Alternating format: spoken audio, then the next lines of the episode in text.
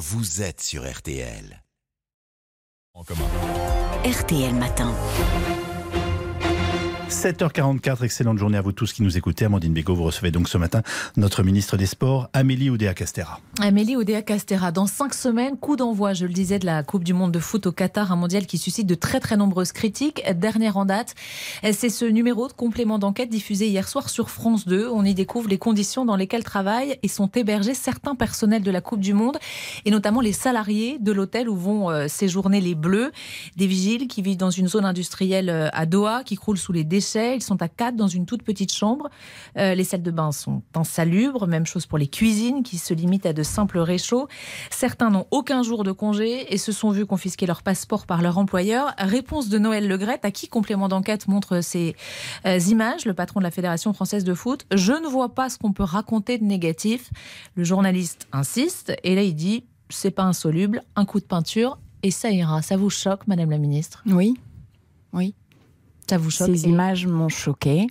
Et cette réaction m'a choquée. J'ai trouvé qu'elle était hors sol et j'ai trouvé qu'elle manquait à la fois euh, d'humanité et même de lucidité. Noël Le Grec a indiqué quelques jours avant la diffusion hein, qu'il avait ordonné une enquête, demandé la mise à l'écart de la société de sécurité euh, en question. Vous aviez, vous demandé début octobre à la Fédération française de foot de vous fournir des preuves de son action concernant les, droits de l'homme lors de la Coupe du Monde au Qatar. Vous les avez eues, ces preuves?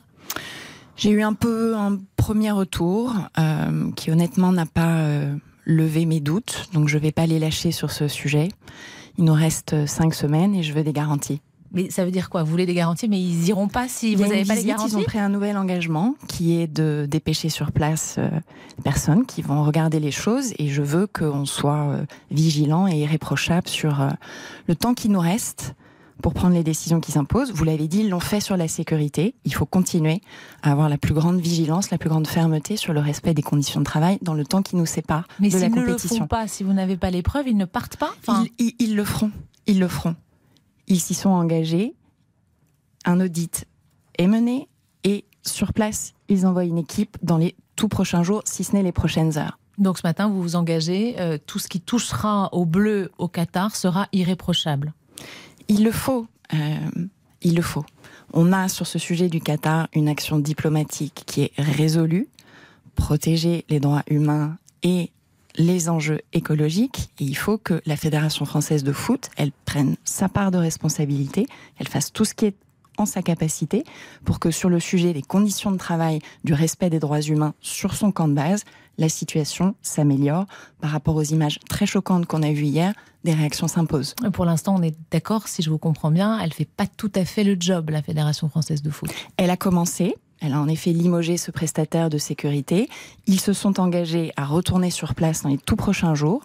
Euh, voilà, ils doivent euh, faire le job. Les joueurs de l'équipe de France, vous souhaitez, eux, qu'ils affichent leur soutien aux droits de l'homme On a beaucoup parlé du euh, maillot que les Danois vont porter avec euh, des messages. Les Français, eux, sont favorables. 72% hein. des, Français, selon un sondage qu'RTL a publié il y a quelques jours, souhaitent que les, les joueurs affichent leur soutien. Vous le souhaitez vous aussi? Oui, moi j'avais été touchée par cette initiative qui avait été prise par les Bleus. Le capitaine Varane puis Griezmann avait porté ce brassard One Love hein, pour signifier leur opposition à toutes les formes de discrimination. Je pense qu'il faut continuer ça et probablement organiser ça aussi à l'échelle européenne. Hein. je pense que c'est euh, bien que cette solidarité, elle puisse exprimer euh, ses valeurs européennes. Et vous, euh, vous nous disiez, j'irai au Qatar s'ils vont loin dans la compétition. Loin, c'est quoi? Quart de finale, demi-finale, finale, oui. Quart de finale, demi-finale, oui, c'est ça. Quart de finale? Dès les quarts de finale, vous irez? Écoutez, je ne sais pas si c'est encore quart de finale, demi-finale. J'ai pas pris mon billet d'avion. Ce que je veux, c'est que ça marche pour eux, qui performent, ils sont les tenants du titre, on veut qu'ils aillent chercher cette troisième étoile. Je reviens à Noël Legrette et ses nouvelles accusations de harcèlement des SMS, notamment reçues par plusieurs collaboratrices. Il conteste les faits, hein, on le rappelle. Euh, je vais vous poser la question un peu cash, Amélie euh, Oudéa Costera, mais est-ce qu'il est tout simplement pas temps qu'il s'en aille? Écoutez, on a, on a diligenté cette, cette audit. Il a deux volets un premier volet sur euh, le climat social mhm. et un deuxième volet sur le traitement des violences à caractère sexiste et sexuel. Je veux que cette fédération soit exemplaire dans la manière dont elle s'empare de cet enjeu majeur. On va mener ce travail de manière indépendante, dans le respect du contradictoire, avec méthode, étape après étape, et le timing de ce, de ce travail ne sera rien d'autre que celui d'une investigation minutieuse. J'imagine que votre position est compliquée. Vous êtes ministre et, on est à cinq semaines du Coupe pas du Monde. Je à vous dire que ma main ne tremblera pas au moment d'en tirer toutes les conclusions. Il faut là simplement que le travail soit mené. Lorsqu'on aura les conclusions, on prendra les décisions qui s'imposent. J'ai un certain nombre de prérogatives. L'institution elle-même en a. Ça veut dire que vous ne dites pas à, ces femmes qui euh, s'exposent, qui ont témoigné, on attend le mondial et on verra. Vous... Non. Si ça doit être prêt avant le mondial, c'est pas dans ma nature. C'est possible ou pas que la décision, euh, enfin que les résultats de l'audit soient. Les, les timings ne sont pas liés. Simplement, il y a une méthode et il y a un peu de travail qui doit être mené dans la sérénité, en allant au fond des choses.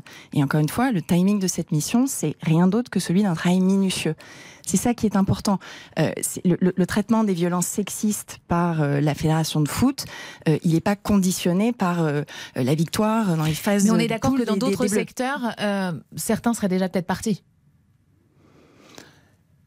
je pense que il faut être à la fois extraordinairement respectueux des témoignages des victimes. Moi, c'est des propos mmh. qui m'ont touché et en même temps être conscient qu'il y a une plainte en diffamation qui a été faite par la Fédération française de foot, des dénégations. Il faut maintenant regarder les choses, euh, regarder avec des entretiens approfondis, avec des documents, avec des preuves, et ensuite en tirer toutes les conclusions. C'est ça qui est important. Et votre main ne tremblera pas, vous l'avez dit.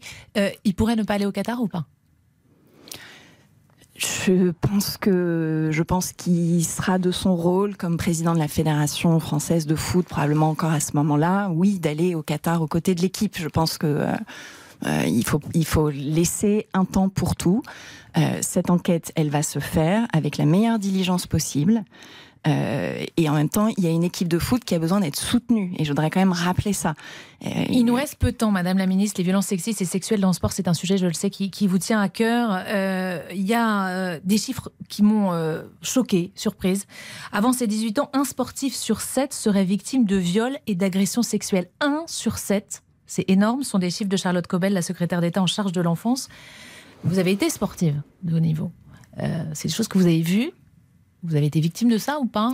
Pas victime et pas vu directement, mais c'est des choses qui, euh, oui, ont marqué euh, la vie d'une euh, fédération que je connais bien, qui est celle de, du tennis, qui aujourd'hui est de plus en plus irréprochable et exemplaire dans son traitement. Sur 7 avant c'est considérable. C'est considérable. C'est intolérable. C'est pour ça que il faut que ça cesse. Donc il faut plus de moyens pour que les enquêtes aillent plus vite. Il faut rappeler à chacun ses obligations de signalement. C'est pas une option, c'est une obligation. Et, et, et si soustraire expose à des sanctions pénales. Et après, il faut définitivement que la peur et la honte changent de camp. C'est pourquoi, avec ma collègue Charlotte Cobel, on veut organiser au mois de janvier 23 une convention sur l'enfant face aux violences sexuelles. les violences sexuelles, n'ont pas leur place dans le sport. Cette destruction, je ne la laisserai pas se faire. Déjà plus de 800 dossiers hein, pour fait de violence euh, étudiés par la cellule qui avait été créée il y a trois ans par le ministère Signal Sport. 90% sont à caractère euh, sexuel de ces dossiers. Merci beaucoup, Madame la Ministre. Merci à vous. Je veux que la Fédération euh, française